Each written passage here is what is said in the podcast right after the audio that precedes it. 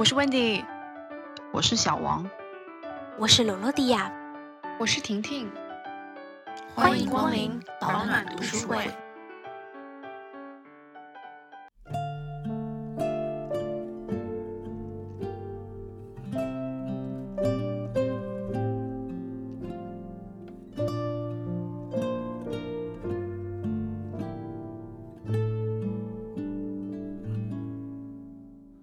劳工们做的东西啊，武器啊，炮弹啊，赞助自己的国家的敌人，去打自己的国家，然后去屠杀自己的亲人。我觉得这段污点放到现在，可能是比这个奥斯维辛集中营的回忆录啊什么的更让我觉得要残忍一点，因为我们甚至都不知道他们有这样的一个存在的故事。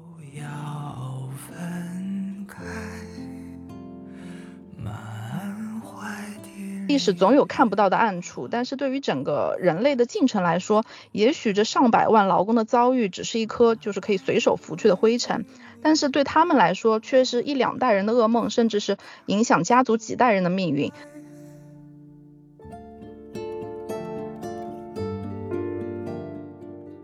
在上个世纪的人类进程里，不管每个国家最后的结果是如何的，我觉得我们每个人都应该看到小人物身上所爆发出来的倔强和抵抗。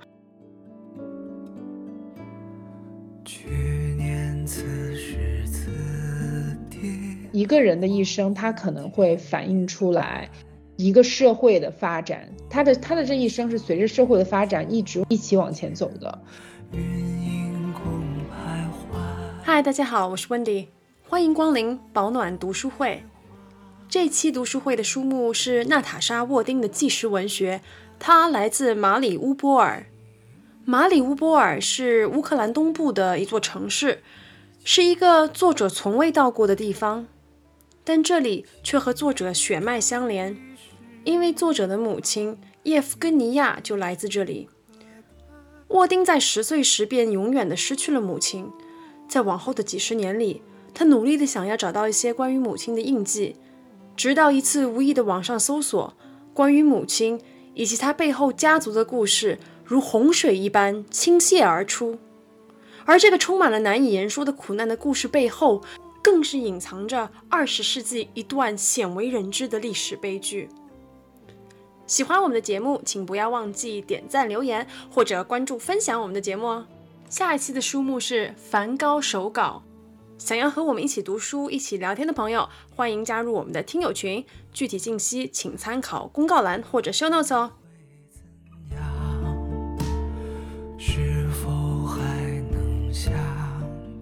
这一期的读书会，我们读的是这个娜塔莎·沃丁的《他来自马里乌波尔》。嗯，我觉得这本书题材非常的特殊啊，因为这是作者为这个自己的母亲所写的一本算是寻根之旅吧。然后在他寻找的过程中呢，其实也见证了一个就是本该幸福快乐的大家庭，却被这个算是战火吧催生下，这种分崩离析、此生不复相见的一个很悲惨的遭遇吧。那我们在。讨论这本书之前，今天先请这个小王给我们介绍介绍这个作者的一些生平吧，好不好？他来自马里乌波尔。本书呢，作者是德国作家娜塔莎·沃丁。哎，叫娜塔莎好好溜啊。嗯，他是生于一九四五年，这个德国纽伦堡的一家医院里面。那听他的名字呢，就知道会跟俄国有一些渊源。呃，她其实是当时就是二战时期从苏联被输送到德国的这个东方强制劳工所生的女儿。她的母亲呢，叶夫根尼亚是意大利的一个贵族的后代，从小是在马里乌波尔长大的。呃，父亲尼古拉是乌克兰人，因为就是这个乌克兰裔的关系，娜塔莎其实也是一位这个德俄的翻译家。在她十岁的时候呢，母亲跳入了。格雷尼兹河自杀，因为父亲在这个合唱团工作需要，所以他会要在各地演出嘛。那他跟妹妹就是被寄养到了一个德国的一个战争遗孀的家里，也是可以说受尽了虐待。那之后呢，又先后被送到孤儿院跟修道院。那等到大概五年之后，他这个酗酒的父亲因为呃嗓子倒了，无法唱歌，才又将两姐妹接回家。从这个噩梦般的这个修道院回到家中，那但是等待他的却是父亲呃三不五时的这个毒打以及性骚扰。嗯，我觉得这个娜塔莎能成为这样成功的一名作家，真的是非常非常不容易。因为俄国裔的关系，呃，他在作为战败国的德国生存，他就时常会被骂作是什么俄国母猪啊。俄国妓女啊，所以她一直非常想要摆脱这个俄国裔的身份，努力想要融进德国的社会。呃，包括她非常迫切的希望想跟呃德国的男孩子交往结婚。那这点呢，也是她跟父亲最大的一个反差跟矛盾之一。这是呃战争留下的伤口吧，应该说，时代跟家人对他施之以痛苦，他却在这个痛苦上面开出了一朵花。他之后呢，从这个语言学校毕业以后，就开始从事俄语翻译工作。一九八三年出版了自己的第一部小说，叫做《玻璃之城》。那这之后又写了著名的马里乌波尔三部曲，第一部就是我们今天聊的《他来自马里乌波尔》，这是他的一个寻根之作。因为幼年时母亲的离开，导致了他对母亲的人生基本上是一无所知的。因为一封偶然的邮件吧，他开始以家族追寻作为一个切入点，然后进行侦探式的挖掘，就是关于母亲的一切以及这个。呃，二十世纪动荡动荡悲剧的岁月，最终呢是将母亲的人生、家族的命运以及时代的眼泪，呃，杂糅在一起，通过这本《他来自马里乌波尔》这本书来呈现给我们。那么三部曲之二，就第二部是《暗影中的人》，是他追寻父亲尼古拉的生命线索。他的父亲呢是一个嗯家呃家暴、酗酒，而且非常非常沉默的一个人。那娜塔莎对他的感情其实非常复杂，就是。童年跟青少年时期，对就对他就满是恨意吧。呃，他在书里有写，他其实曾经非常希望父亲死掉，甚至想过如何谋杀他。比如他说如何把他推进就是母亲溺亡的那条河里，或者说呃下毒，呃用刀刺死他。一直等到他父亲老年卧病的时候，就是处于那种一停药就会离去的时候，他说把父亲从痛苦的身躯里解救出来，这个行为也是需要爱的。但是看到父亲就是瘦小的新身躯行将就木的时候，他又开始同情，他就不太能接受那个把拳头往女儿身上招呼的那个人变得那么虚弱。第三部是纳斯加的眼泪，目前呢是还没有出版，可以拭目以待一下。再说回来，就是嗯，他凭借他来自马里乌波尔这本书，娜塔莎呢获得了莱比锡图书奖，呃，德布林奖。包括这本书也是豆瓣二零二一年度最高分的图书之一，就落点落在就是豆瓣评分很高这个上面。我不知道他爸爸是这么，我知道他跟他爸爸关系肯定是不好的，但是我不知道就是这么严重哦。说他性骚扰真的是轻的，他他就差点是强奸未遂啊。他在书里面就是回忆母亲的时候也很少提到，就是父亲就是怎么样，就好像他是一个根本跟这个这本书完全不相关的人。他现在这位作家是住在莫斯科的嘛？这件事情是非常有意思的一件事情，我觉得，因为他小时候很恨那个他的身份，他就每天想学德语，在家里面要讲德语，就是因为他想成为一个德国人。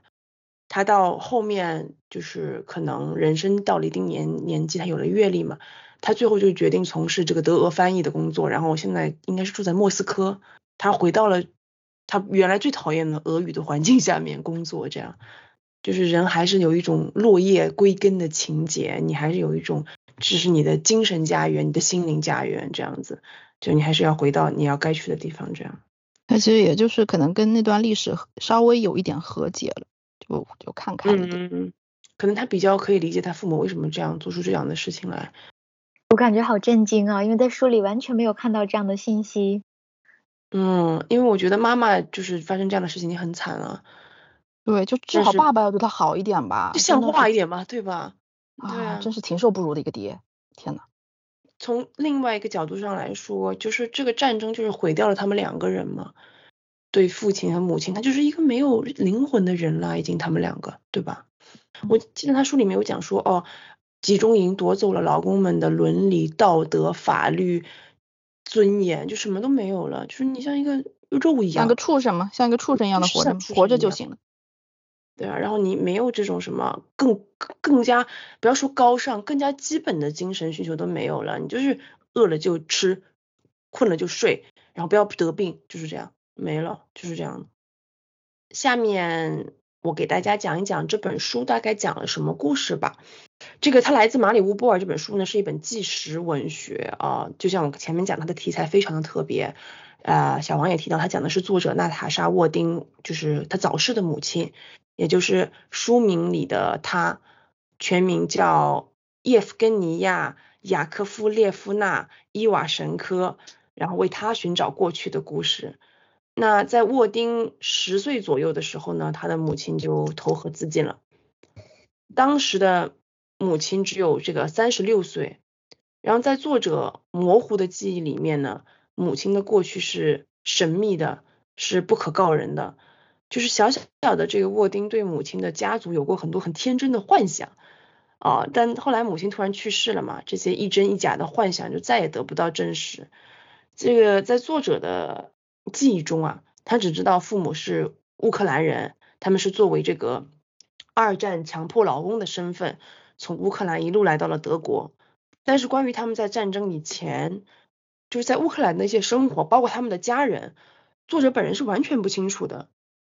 在这个过去的几十年里呢，作者一直都有尝试想要找到母亲的过去。他也试了奔走这个档案馆啊、图书馆啊、红十字会啊，甚至查阅了什么牺牲者名单的各类登记卡，但是都没有办法找到任何跟母亲有关的线索。直到有一天呢，作者在这个网上再一次无聊的这个搜索母亲的全名，找到了一个叫亚述的希腊人的寻亲平台。在这个平台上呢，有一个和作者母亲同名同姓的人的一些信息啊，就这么这么一个女性。叫这个名字来自于马里乌波尔，然后这是一座乌克兰东部的城市。其实这座城市我在两年以前也从来没有听说过，直到后面就是俄乌开战嘛，两年前才从新闻里听到这个城市的名字。然后当时这个作者尝试发送了寻亲的帖子到这个论坛上面，没想到有一位好心的人，有一位好心的网友联系上了作者，并从此打开了这个作者寻找母亲过去的康庄大道。然后通过这位好心的好心人提供信息吧，然后这位这位好心人其实是一个这个叫族谱学专家，他就是第一次认识到了自己的外祖父母、自己的姑母、自己的姨娘、自己的舅舅等等，他从来没有见过面的亲戚。更令他觉得非常震惊的是，其实母亲是来自一个富裕且颇有身份的意大利后裔家庭，他们的每一个亲戚都有着各种各样的截然不同的人生。这些同他自己印象中什么穷困潦倒、生活异常艰难的童年，似乎就是截然相反。于是作者就顺着这个线索啊，开始慢慢重塑起母亲的人生，从他的外祖父母、他的父母到他的兄弟姐妹，混合着这个十月革命、布尔什维克的兴衰、斯大林独裁下的大清洗、纳粹托特党和二战大时代的背景下。这个乌克兰家族三代人的这个血泪生存故事，终于能够被作者发掘，重见天日。这本书向我们展示了一段可能鲜少有人提及的二战苦难史，那就是这个德军统治下的非法劳工们。我今年早些时候去过那个布达佩斯嘛，它有一个博物馆很有名，叫恐怖之家。这个在这个地方，我第一次听到强迫劳动、强迫劳工这个词汇。但是由于匈牙利的历史比较复杂哦，它中间夹杂了其他各种各样的迫害啊和杀戮，所以这个强迫劳工这个面相其实我了解的比较少。直到我读完这本书，我感觉就是啊，一片缺失的拼图突然被找到了的感觉。这本书里呢，透露了母亲和她的家人，尤其是女性，在这个就是简直令人难以想象的恶劣的战争环境中，绝望的、充满恐惧的，同时又饱含着对生的渴望的活着。这些故事非常沉重，但是同时我觉得也将镜头对准了这个二战中另一群几乎被历史遗忘的受害者，以及这个即使他们出生在和平年代的后代，仍然饱受战争余波的深远影响的这个事实，就让我们去思考，就战争所带给我们人类的痛苦和创伤，以及揭开一段我觉得不该被世人所遗忘的历史吧。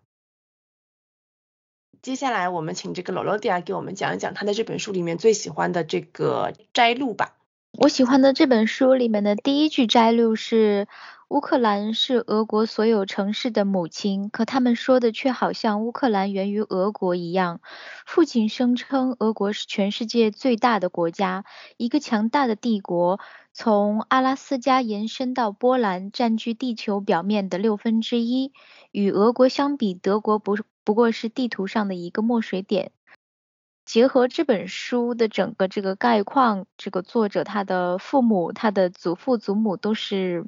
政治上都非常有头有脸的人物，说白了就是说，放在我们现在来看，这个作者其实就是生在罗马的人，但是他赶上了一个混乱的二十世纪的。混乱的年代出生，所以他其实一天都没有享受过在罗马的资本。所以我们知道现在这个乌俄关系依然是新闻的焦点。但是我在看这本书之前，对乌克兰和俄国之间的关系并不是非常明确。所以他写的这一段内容也是说。让我对他们这这两个国家之间的关系有了一个好奇，然后顺带去科普了一下我对这一段故事的大脑中的空白。第二段比较喜欢的是这个，多年来我一直在找一本过去强制劳工写的书，找寻一个文本化的声音，让我可以辨认方向，可一直徒劳无功。集中营的幸存者写出了世界著名文学作品，各大图书馆有关犹太人大屠杀的书籍比比皆是。然而，靠劳役躲过灭绝屠杀的非犹太强制劳工始终沉默着。几百万强制劳工被运进德意志帝国，整个帝国的康采恩垄断集团企业、手工工厂。农场、私人家庭按照份额随意奴役这些进口的劳奴，他们花最少的开销榨取最多的劳动力。他们在非人道的类似集中营的条件下，被迫完成本该属于德国男人们的工作，而德国男人们正在前前线，在这些背井离乡的劳工们的家乡毁掉他们的村庄和城市，屠杀他们的家人。这些被劫到德国的男人、女人在战争中。被折磨致死，而他们数量至今仍是个谜团。嗯，战后的几十年中，六百万至两千七百万强制劳工的遭遇，不同来源的数目相差巨大，却只是偶尔出现在教会简报或者是地方周日报纸的一篇单独且简短的报道中，而大多数只是顺便和犹太人一并提及，成为犹太大屠杀中的一个角注。我觉得“脚注”这个这个形容词形容的非常好，也充分的就是填补了一下我对“东方劳工”这个这个词的完全的空白。嗯，然后我是觉得这个人类的文明就是在战争史中不断的去掠夺、去屠杀，然后人类文明就得到了新的更新。虽然就说这些劳工们做的东西啊，武器啊、炮弹啊，就是去。赞助自己的国家的敌人去打自己的国家，然后去屠杀自己的亲人。我觉得这段污点放到现在，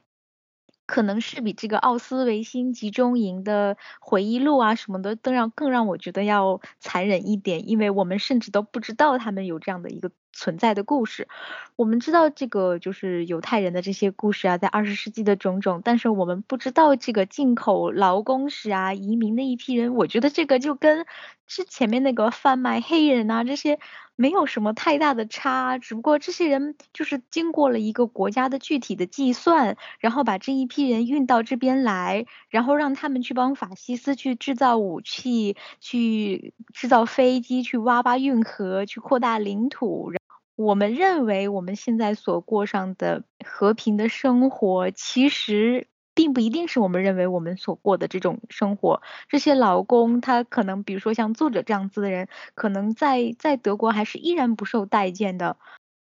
苏当时前苏联不一定就是说给他们一个很好的就接待他们的信号，可能就是叛逆或者是。其他的什么间谍呀之类的，然后他们就会选择去留在德国，成为德国人，像我们在书中看到的作者这个他说的这个样子。然后我也是觉得，也可能他是因为就是没有在德国找到真正的归属感吧，所以他现在就回到了自己以前的国家俄罗斯。你就觉得我们只听说过这个犹太的集中营啊，这么惨，这么惨。通过这本书，你就发现哇，就是。半斤八两啊，而强制劳工更加莫名其妙，就是因因为他们是斯拉夫人嘛，主要是，所以就是感情这个被歧视的不仅是犹太人，还有斯拉夫人，就是我就是什么情况？为什么这件事情没有人说呢？就是如果在没有看这本书之前，就是任何一段历史的历史书或者是。电影好像都没有看到过类似说去讲强制劳工怎样的事情。对，我就觉得为什么他既然有这么多强制劳工，为什么没有人就是大声疾呼呢？这件事情给了我一个震撼教育，就是我不知道的事情太多了，太多了。对，就是发生过这么惨的事情，你都不知道，还是这么大规模，那更小规模一点或者人数更少一点的受害者，但是就是其他的人类历史上的苦难，我们又知道的多少呢？我们只是看到眼前啊，嗯，假设假装装模作样的岁月静好，可是，在历历史的长河里面，谁知道会发生了什么事情？就这种历史车轮转动的时候。一粒历史的尘埃砸到你头上，你都活不了，挺震撼的。我觉得就是读这本书的一一个一个感受吧。下面就是我们的讨论题，那我们就先来讨论讨论，就是大家读这本书的时候啊，哪个部分给你留下的印象最深刻吧？那还是先从小王开始。我印象比较深的，基本上都是一些比较细微的点，比如说。关于从呃苏联被掠去德国的东方劳工，书里就写这些被劫到德国的男人女人，在战争中被折磨致死，而他们的数量至今仍是谜团。战后的几十年中，六百万至两千七百万强制劳工的遭遇，不同来源的数目相距呃相差巨大，却只是偶尔出现在教会简报或者地方周日报纸的一些单独且简短的报告中，嗯。而且大多数只是顺便和犹太人一并提及，成为犹太人大屠杀的一个注脚。就是我当时看的时候呢，是被“注脚”这个词扎到的，同样是“注脚”这个词。嗯，在看完这个强制劳工的遭遇之后，他们就是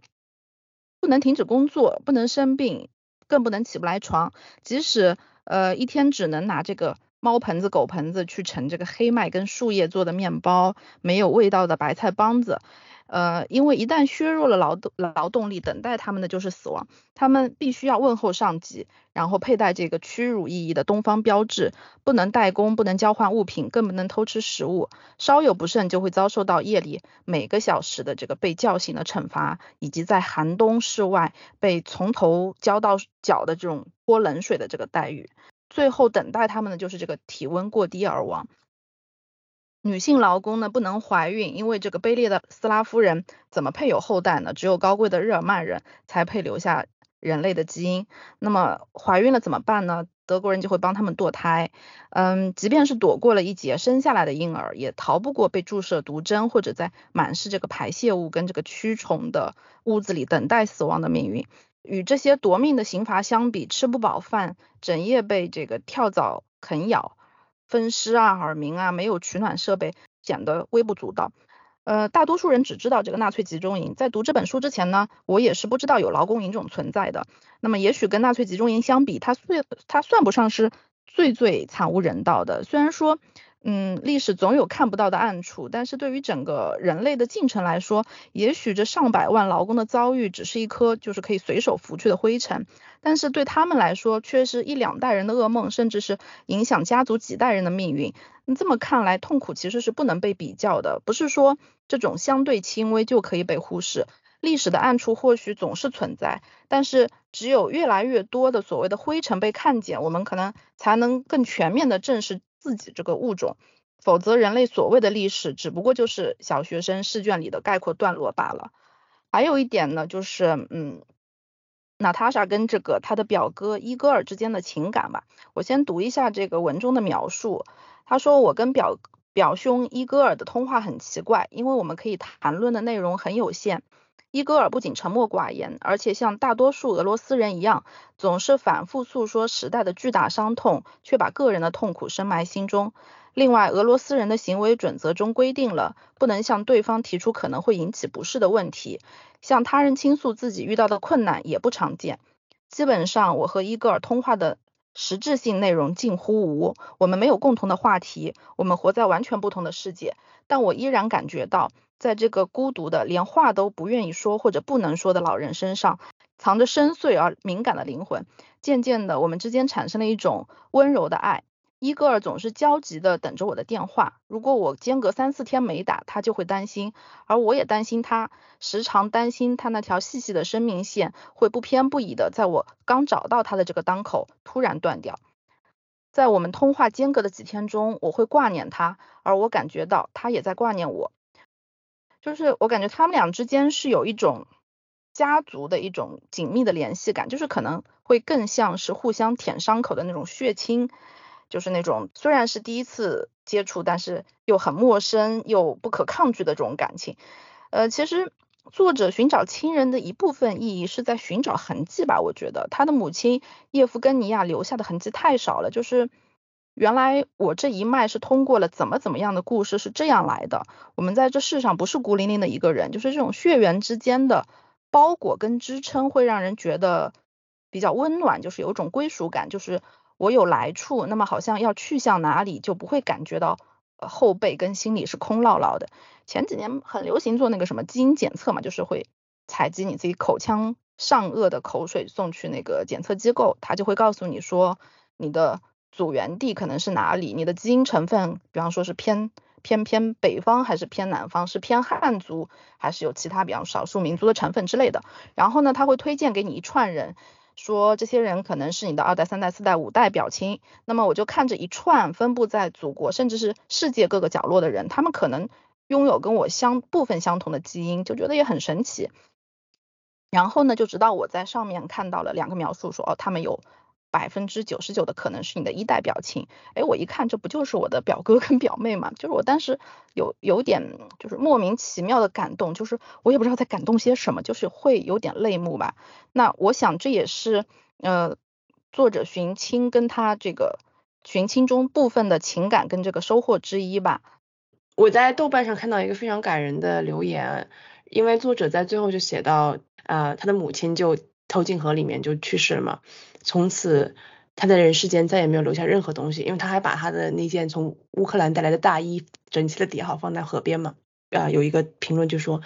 我就想跟作者说，不是的，他还有你啊，你留在这个地留在这个世界上，超级感人的，我觉得，如果他就说跟跟母亲继续投河的话，那么这段故事就再也无法得到声张了。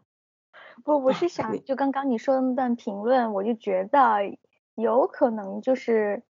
嗯，无心插树柳成荫的那种感觉，就是作者的妈妈其实留下了他，然后没有想到自己的女儿会真正把这个劳工史的事情写成书，然后又告知了大家，哦，原来还有这样悲惨的人生。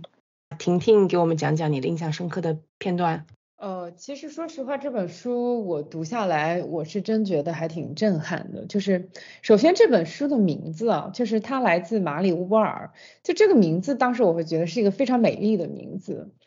马里乌波尔这个地名，我觉得真的是哎太美妙了，就是从我自己的一个感觉来讲。然后结果就是他从故事的开端到最后，我真的就是惊掉下巴的那种感觉。就读整本书，就是啊，还有这样的一个故事，然后还可以这么去找人，所以我就觉得大概分几个部分吧。就是第一部分就是他这本书的算是第一部，就刚他开篇的时候说母亲投河，他很早就之后那个时候没有了母亲，然后他在某一天就在网上搜名字，然后就搜呃搜搜他母亲的名字，然后就搜出来了一系列的东西，然后他就试图去联系一些人。然后去想寻找一下，就是母亲过去的踪迹，因为他觉得母亲太神秘了，他就特别想了解母亲。我就想说，试想我们现在想去搜一个人，然后在网上搜，我没有想到，就是他能够成功，就是他能够真的搜到这个人，然后再一步步挖掘他母亲的家族的每一个人，然后背后的故事。就这件事情，我就觉得说，即使我知道现在网络世界就是是一个就是。大家都连在一起的一个世界，但是我也没有想到说他真的可以做到。整个的故事就会感觉就像一个黑匣子，然后他这个黑匣子里面还藏了一个黑匣子，然后又藏了一个，就是一环套一环。所以我就觉得说这个这这件事情能够做成，我就觉得已经是一件就是非常非常神奇的事情了。然后他整个的这个寻找的过程呢，我觉得就是又痛苦，然后又迷茫，又不知道说。到底我能不能找到？然后呢，还真的有那么个人，就是一直在帮着他。我我也我也第一次知道，就是有人就是专门研究一些家族的族谱这些。就是我之前我就是我觉得我我好像不太知道，原来还真有人专门做这件事情，而且他做的真的很成功，就是可以找出来一些问题的答案。这一部分我觉得也是一个让我觉得就是留下很深刻印象，就是一件我觉得不太可能能够做到的事情，他竟然做到了，而且从一件小事里面展开了一幅那么大的家族史，进而再揭示一些人人类历史上的一个故事，我就觉得哇塞，真的写的太太厉害了。我觉得还有就是说。到了最后，就是他，他费了那么大精力，他终于开始感受到了母亲他所曾经拥有过的一些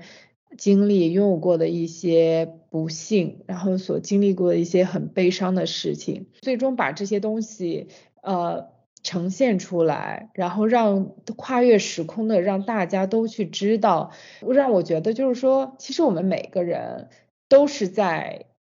历史之中都是在这中间的一环，我们每个人都没有真正的脱离它。即使当他去挖掘这些事情的时候，他仿佛作为一个就是第三人、第三视角的角度去挖掘整个的事件，但是其实他就是母亲的女儿，他也参与到了，他也在整个故事中存在，所以我就觉得。不是这里面的某哪一个小部分给我留下深刻的印象，而是他整本书的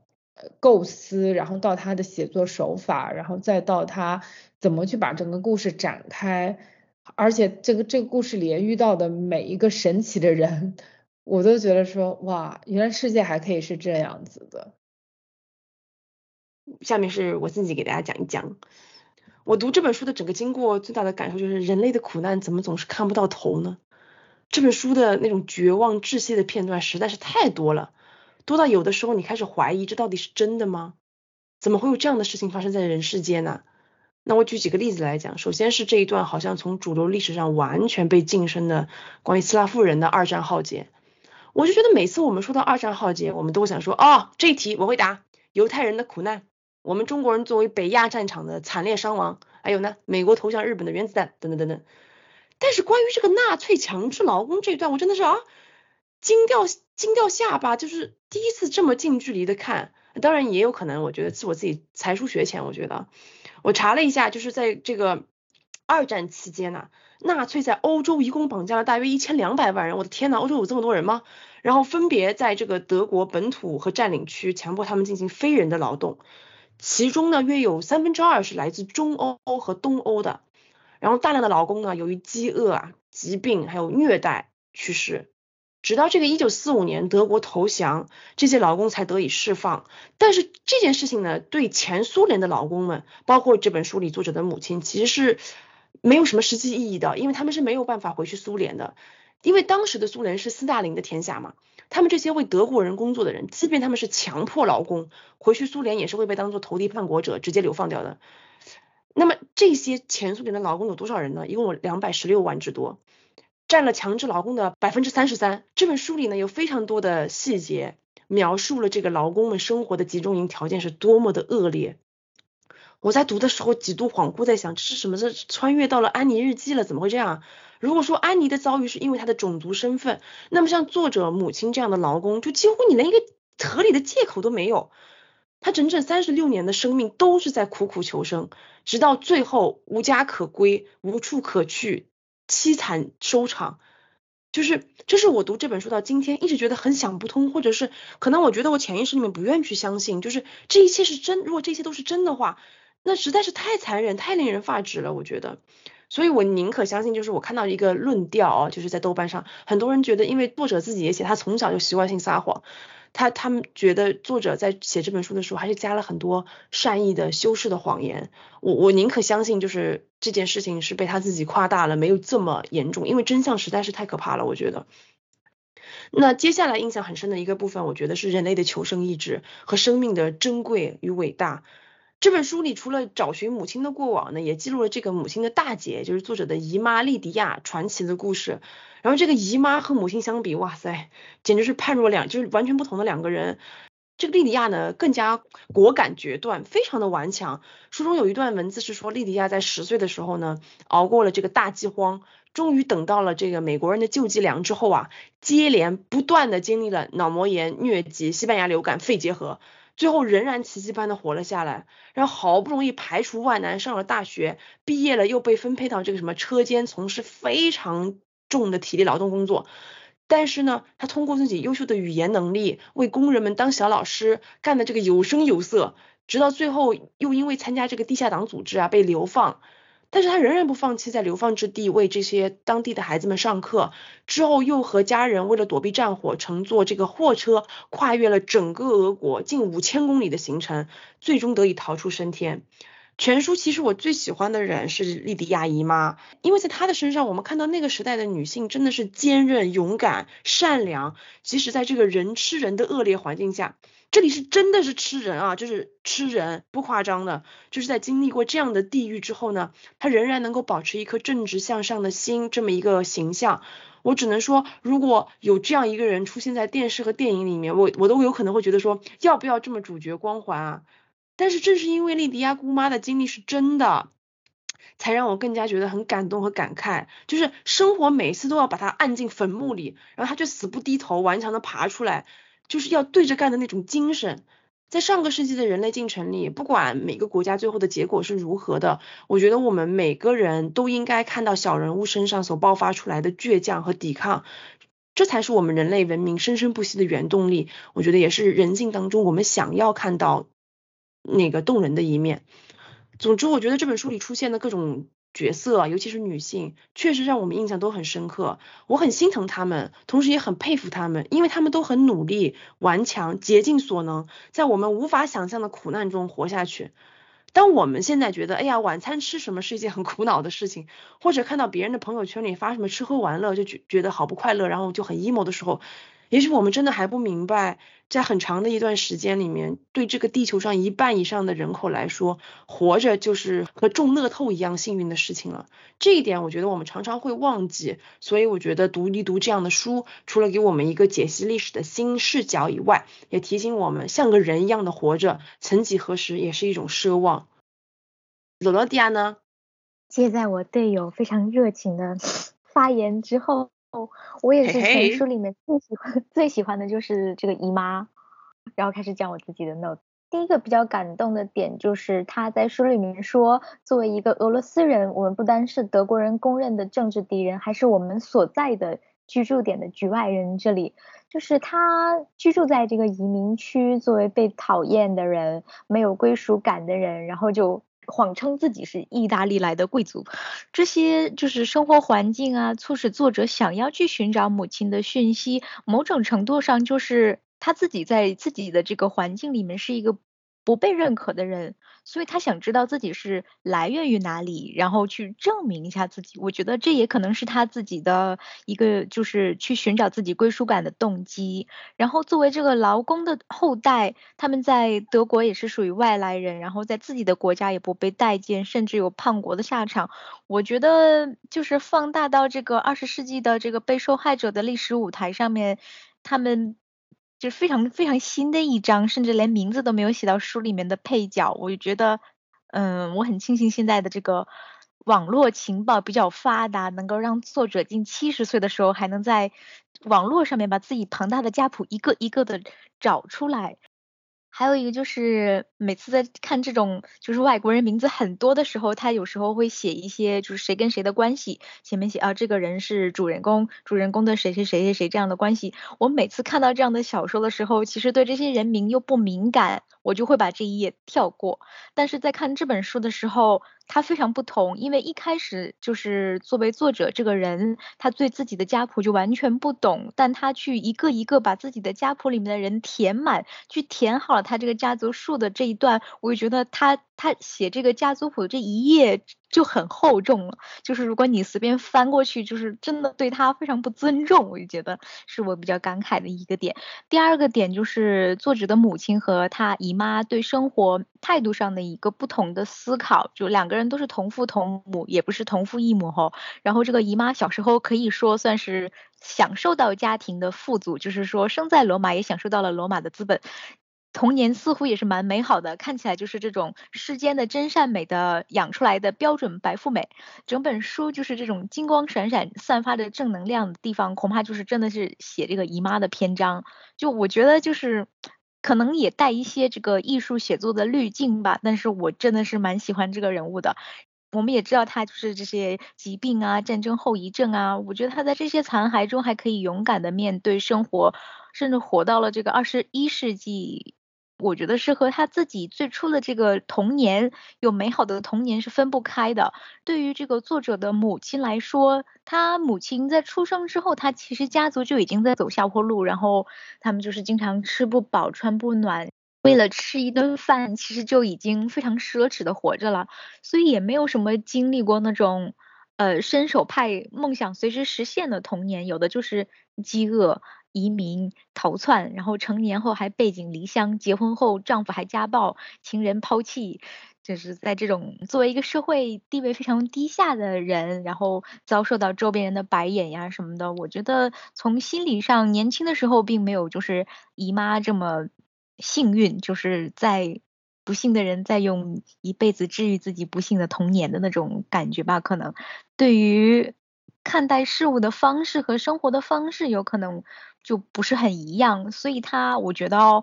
自己自己编的，可能对待挫折的态度也有着一些本质的变化，也就是能看出这姐妹两个人为什么一个人会这么努力的走向最后，而一个人就是选择去死亡才是自己最好的解脱。嗯，我觉得是我是这样子理解的。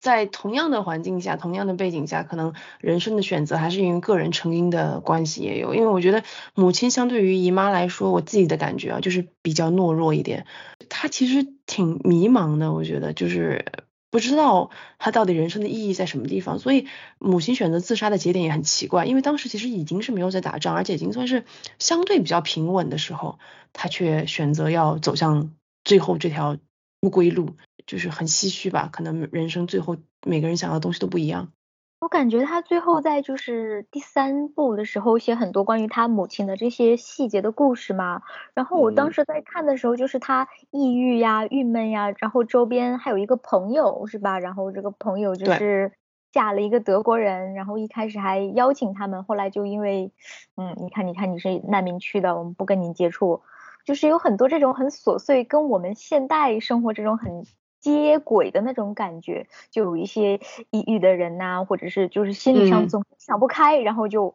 就完了，就就这种感觉。我觉得他母亲有一种给我的感觉，就是他他是战争之后的那种，就跟我们现代人这种心理上想不开，然后走出去的那种感觉。对我我一直觉得他肯定是非常严重的抑郁症，他的很多行为都表现出抑郁症的行为，什么躺着起不来啊，什么什么之类的。我觉得她真的是很孤独的，因为她老公老公靠不住，家人家人没有，小孩小孩又皮的要死，然后那个那个没有朋友，而且你要想她生活的环境里面，她是语言不通的，其实她会讲一点德语，但是她身边没有人跟她讲乌克兰语和或者是俄语，就她身边的都是什么捷克人啊，什么又讲他们自己的语言，一个人在人生这么漫长的时间里面，都是在在一个这样孤独的陌生的环境里面，我觉得对啊，就撑不下去了，实在是到后面，反正我觉得挺可怜的。我不能说他这个行为是对的，但是我觉得我们也不能去谴责他这个行为，就是他是有迹可循的，为什么会走到这最后这条路上？因为这本这本书主要是以母亲为主嘛，那透过这本书里的这位母亲的一生，你觉得和我们之前读过的其他书里的母亲有什么相同或者不相同的地方呢？那我们这题从婷婷开始吧。说到这一题，我我我大概想了一下，我们之前读过的关于母亲的一个书，就是我们上一期读的那本，就是韩国作家的关于女儿，然后还有我们是去年应该是去年读的吧，秋园那本书，呃，就是这是我能想到的，就是我们之前读过的关于母亲的两本书，真的是很感慨，我觉得这个母亲真的是这个世界上最伟大的一个。身份吧，我觉得就是，而且每个母亲都不一样。比如说在《秋园》里嘛，《秋园》那本书其实是讲八旬奶奶跟讲她和妈妈的故事嘛。然后那那那本书其实也是说，通过她和她妈妈的故事，写出了一个普通中国女性的一生。她其实最终传递的一个点就是说，她自己写出的故事虽然很渺小，但她也是历史长河中的一个很重要的一个部分。就是跟我们这本书刚刚就提到的，说每个人其实都在历史之中，我觉得是非常相契合的。一个人的一生，他可能会反映出来一个社会的发展，他的他的这一生是随着社会的发展一直一起往前走的，所以他的故事，母亲的故事，就是汇入了历史的长河。是我觉得母亲跟女儿是最亲近的两个人，但是又确确实实是很难彼此理解的一种关系。比如说这本书里面就有说，好像里面母亲有经常说说，如果你看见过我曾见到的什么什么之类的，他女儿当时可能就是我完全不理解，说我母亲为什么这么说，母亲到底发生过什么？他直到直到他母亲去世之后，他成年之后，他经历了一就是不断的探索，然后了解到母亲所经历的一切，母亲拥有过的悲痛，母亲拥有过的不幸。这种跨时空的，他才真正的去理解他的母亲。然后在关于女儿那本书里面，我们上一期也当时也有在讨论，就是母亲想为女儿做更多的事情，但是她想做的可能并不是女儿所期待的。然后女儿也会怪母亲说：“妈妈，你为什么不理解我所想要做的事情？”就是这种冲突，就是母亲觉得说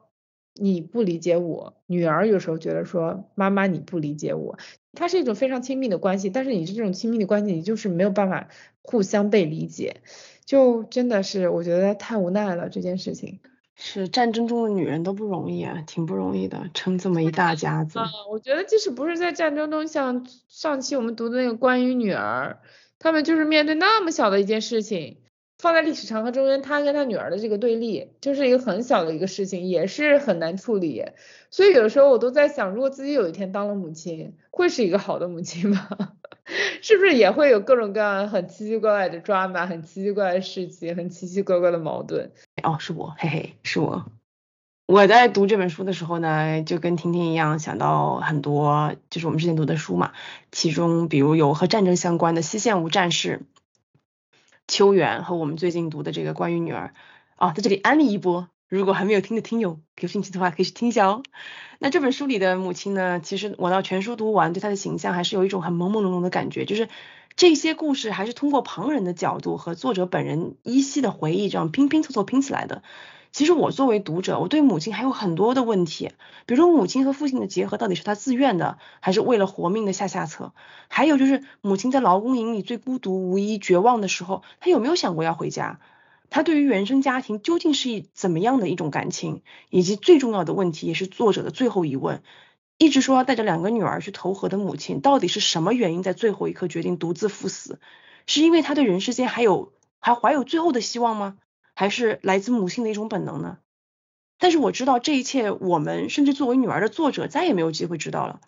对我来说，母亲似乎就是被无穷无尽的苦难不断的吞吞噬着，她毫无招架之力。这一点我觉得和我们读秋园的时候完全不一样。秋园也很辛苦，但秋园有疼爱她的丈夫，还有孩子，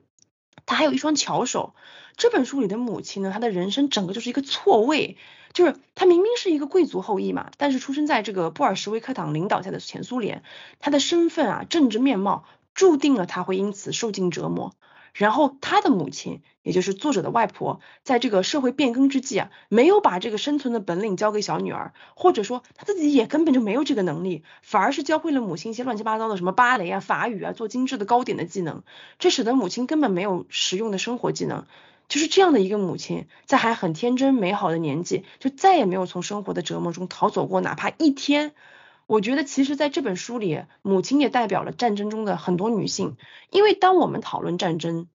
讨论战争的危害和后坐力，女性似乎从来都不是第一受害者。而在这个故事里面呢，母亲既没有上战场的儿子，丈夫也没有去参军。但是母亲的故事仍让人觉得很潸然，她的肉体、她的尊严被不断的践踏，她从来不被理解，她从来没有、从来没有被救赎过，她没有朋友，没有家人，她生活的地方很多时候都是听不懂各自的语言、无法交流的劳工们，她的精神和肉体都是在苟延残喘，就好像作者自己回忆里说过，母亲曾布满愁云的眼睛注视着我说，倘若你没有来到这个世界上，也许会好些。她说道。如果你看见过我曾见到的，然后他的双眼又望向某个我看不见的地方，那里没有我。所以母亲是战争的直接受害者，这和《西线无战事》里的保罗和其他毫无战争概念的男孩子们来说是完全一样的。而作者因为是苏联劳工的后代嘛，从小也承受了非常多的侮辱和苦难。作者甚至必须通过这种习惯性撒谎这个特点，来给自己勾画了一个美好的出身和童年来进行自我欺骗。这几乎是一种发自本能的，我觉得自我保护机制。我觉得我在这本书里看到的母亲，她似乎少了很多母亲这层身份的光环，更多的是作为一个人，一个独立的个体，在这个残酷的时代里脱胎换骨，最后沦为一具丧失了灵魂的僵尸。和关于女儿里的母亲相比，这本书的母亲让我们几乎看不到母爱。我觉得，其实我到现在也不太清楚作者对母亲是一种什么样的态度。他怨恨自己的母亲吗？这么多年后，他写下母亲的一生平，是为了给自己一个交代，还是为了给母亲一个告慰呢？我们常说母性是一种本能嘛，但是在这本书里，我最大的感受就是，战争和战争引发的仇恨是可以吞噬掉一个人的道德、尊严、理性，甚至是为人的本能的，包括母性。这是我读完这一本书之后感觉最后怕的一件事情。但是让我觉得非常伤感的是，就直到今天，乌克兰仍然深陷战火之中嘛，然后这本书的苦难还在。可有可能被复制，哎，真是太令人难过了。所以我觉得我们唯一能做的就是真心祈求世界和平，让战争远离我们吧。那底下先说，最近比较火的节目，关于女儿也是讲母女关系的，但是关于女儿。距离我们比较近，女儿的年纪也是和我们差不多同龄人，所以我觉得代沟性不是很大，就是比较容易理解，都是属于这种东亚文化的亲子关系的一些种种映射嘛。但是这本书它来自马里乌波尔的作者是，他只有关于自己母亲十岁之前的记忆，所以他所知的母亲是。自己在成成年甚至记忆心智都不太成熟的时候记住的母亲，所以我不敢说他在这个书里面记录的母亲的文字都是他自己真实的记忆。就是小孩子嘛，有时候会刻意的去避免一些痛苦的记忆，然后屏蔽掉他们，再去转化成美好的故事，在自己的脑内中一遍一遍的循环。所以我觉得这一些这一段关于这个母亲精神恍惚啊，去跳河啊，自杀，可能就是。也加了一些滤镜，现实中可能会比这个更黑暗一点，所以这一段艺术加工的成分我觉得是有的，所以嗯，他就避开了自己回忆中比较阴暗的一面去写这段篇章。我最开始在看这本书的时候，作者讲到说自己在为了寻找母亲的足迹，然后。嗯，我就以为他是从小就对他母亲没有任何记忆，就去网上去去找这个名字，去找他们的家谱。然后我没想到他是在十岁之前的时候是和母亲在一起的，而且是一个比较半疯半癫、比较恍惚的母亲的形象。我们也没在书中看到说他和母亲之间有那种比较常规的母女的关系，比如说很很琐碎的一起做个饭呐，一起散个步啊，一起买个菜呀这些东西。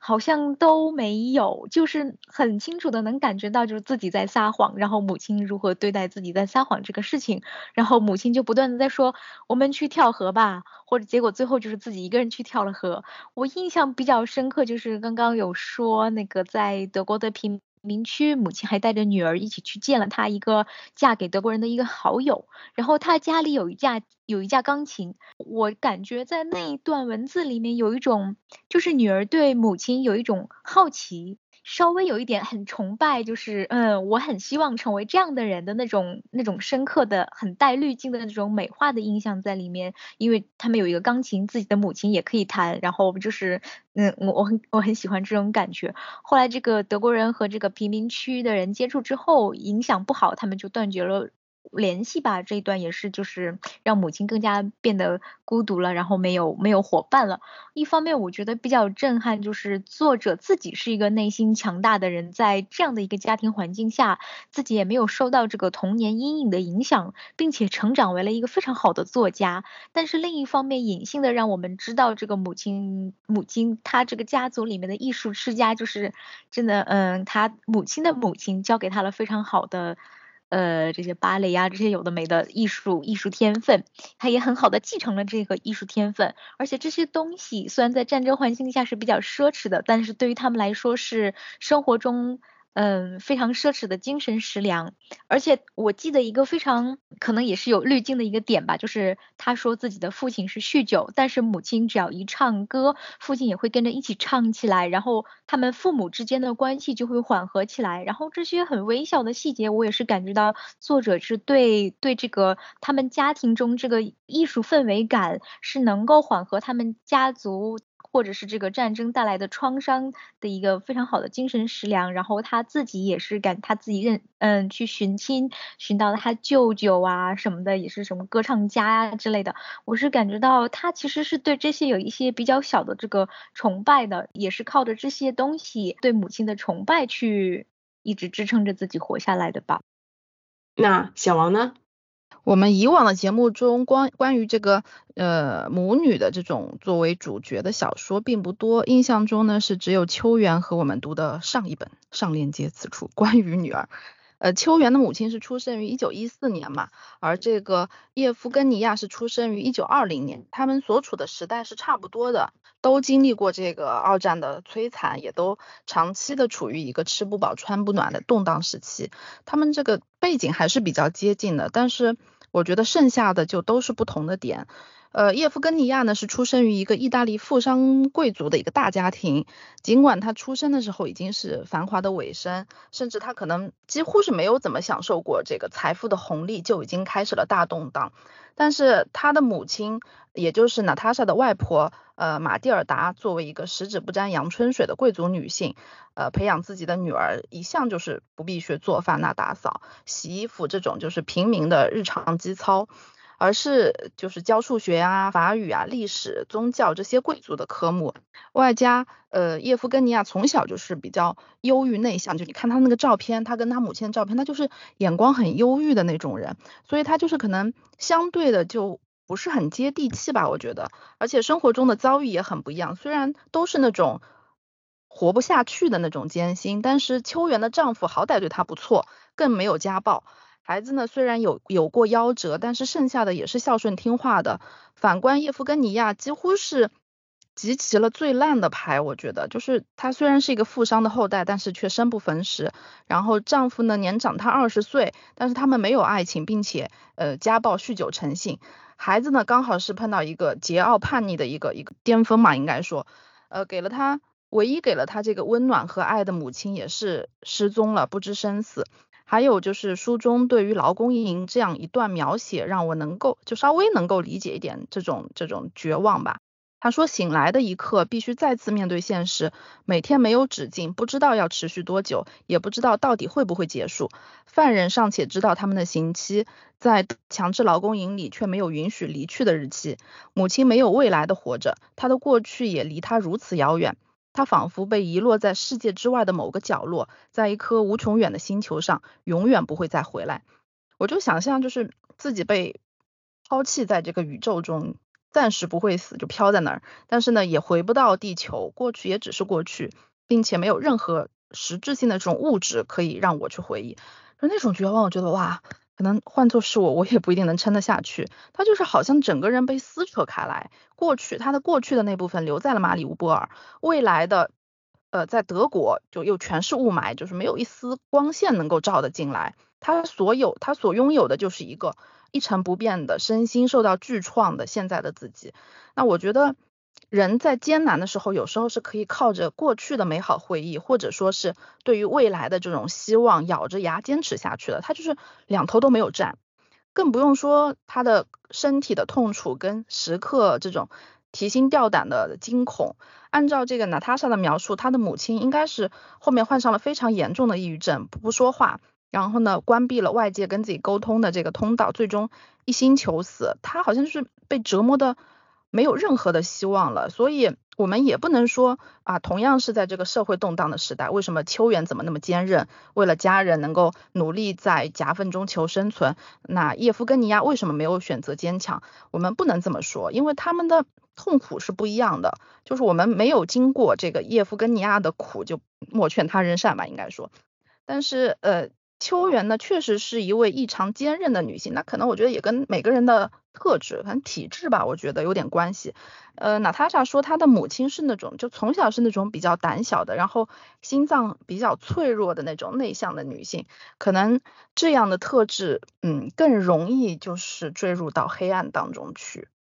虽然都是母亲的角色，但是可能他们。相处的就别人给他的一个助力也有很大的关系，因为如果你有别的助力或者像你讲的小孩能够出人有有希望出人头地什么的，他这个地方可能小孩也太小了，实在是，而且他老二特别小，只有四岁，嗯，所以可能还是很需要妈妈照顾的时候，他可能身心受受就是实在是承受不了。好的，那最后请婷婷给我们总结推荐一下这本书。其实我觉得这本书呢，就首先从大的。它是一部讲述历史的书，它讲述了东欧灾难的实录，它填补了二战东东方劳工史的空白。其实真的在读这本书之前，我是完全不了解这段历史的，而且读完这本书之后，我是真的觉得说自己对于历史的了解真的很欠缺。我记得我们好像也在之前的某一期就是讲过说，呃，好像从某一个年纪开始，我们开始。开始愿意去读历史了，因为因为我是一个理工科的背景嘛，所以其实当年小的时候上学的时候，学习历史是一件对我来说非常痛苦的事情，因为我觉得历史历史要记好多东西，怎么也记不住。可是长大之后，可能从某一个时间点开始，你会觉得说自己的知识太渺小了，对于这个世界，对于。历史了解的太少，就更愿意去读很多有关历史的东西。然后这本书呢，我觉得它就重点去写了这个东欧史，它把所有的这种历史的碎片拼接起来起来，从个人的角度去还原了一段历史，还原了一段就是很少，就是起起码对于我跟我周围的人来讲，就是很少有人会知道的一段故事。所以我觉得，如果你想更多的了解历史，更多的了解东欧，去了解一些我们可能的知识盲区，我觉得这本书是一部很好去了解历史的一本书。其次呢，这本书就是也像我们刚刚讨论的话题，就是它里面也是在讲述母亲，这个母亲就非常特别，就是她的整个的故事的出现是靠着。啊，女儿在若干年之后，一个网络搜索词，然后一也就是慢慢慢慢的挖掘出来，然后才展现出来这个母亲的背景。这个母亲就是是一个之前是一个贵族，但是就是因为在历史之中，所以她的整个的故事就是让人非常之唏嘘。然后到了最后，就是她选择了就是自杀，就也像刚刚刚我队友在前面去讲讲述的一样，就是说你不了解他的过去，你你不能对他所做的决定所下结论，因为你不是他。我觉得这这这个这个东西，就是说它其实也不仅适用于母亲，也也更适用于我们，呃，就周围我们跟我们接触过的每一个人，就是因为我们现在经常会聊讨论到一个就是换位思考、共情能力，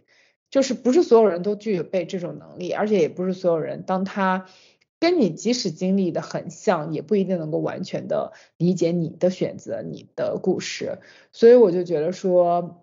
每个人都有自己的故事，你没有看到他所看到的，你没有经历过他所经历的，所以有的时候我觉得就是尊重他的选择以及决定。第三个推荐的点是因为我觉得这本书写的真的非常神奇，就像我在开就是刚开始的讨论里面就讲到说，我真的没有想到居然会有家族谱这种事情，就是这个也就是会可能会让一些读者去重新去看一看那种就是之前的基因测序啊，看看你。呃，之前就是什么属于在你你在往上走多少代，你是在哪个区域啊，什么之类的，这也是我就觉得说是一个很神奇，但是它确实能够 work out 的一个事情，就是在族谱史，而且有人真的在从事，专门从事这样的工作，我觉得这也是一件一个非常有趣的点吧，在这本书里。他留下这一本书，母亲只是一个平凡的角色，她又不是什么伟人，她能够在历史上还能够留下这一点痕迹。那么这么多几百万的劳工，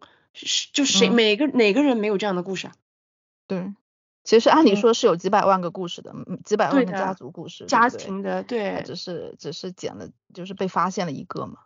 所以说当时的种族就是那个呃纳粹种族灭绝，并不是只针对犹太人的，这点是真的是这最新的热知识，我的天，我我想到我应该读不到过，就是他说啊斯拉夫人也很下等，但犹犹太人最下等的是猪狗不如的，就斯拉夫人还能像猪一样用一用什么的，还有什么别的什么之类的这样。波兰啊，捷克啊，哎，对对对，一样，其实都差不多。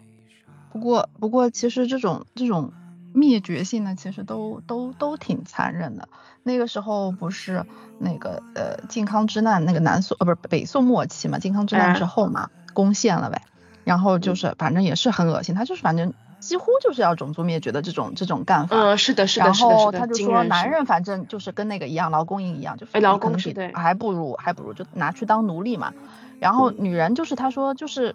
多了两条腿的羊啊。他就是路上粮食不够了，就是杀一个女的吃，这样吃，然后晚上要么就是晚上泄欲，就这两种功能，就超级禽兽的，要不就是宰了吃嘛，要不就是那个啥。嗯，对对对对对是。唉，就是你从五百年，从宋朝多少？八八百年，八百年，八百多年了吧？就超一千一千两多一点，一千多年了。对，一千差不多，到一百年还是一样的，一百年前都是一样的。整个的怎么说，就人的这种，不是说血性了，就是好像，就至少说勇气啊什么已经没有了。他当时劳工的劳工的数量肯定是远远超过于看守他们的士兵的，就觉得啊是的，是有种有一种天然的那种畏惧，很害怕，是的，骨子里那种血性就骨也不是血性，就是那个勇气已经没有了，就是每个人都想害怕，脊梁。弯，脊梁已经弯掉了，对对对，直不起来嘛就。青春的时光，一切这一期的节目就到这里啦，非常感谢你的耐心收听，希望这一期的节目有让你会心一笑。如果喜欢我们的节目，请关注我们的频道，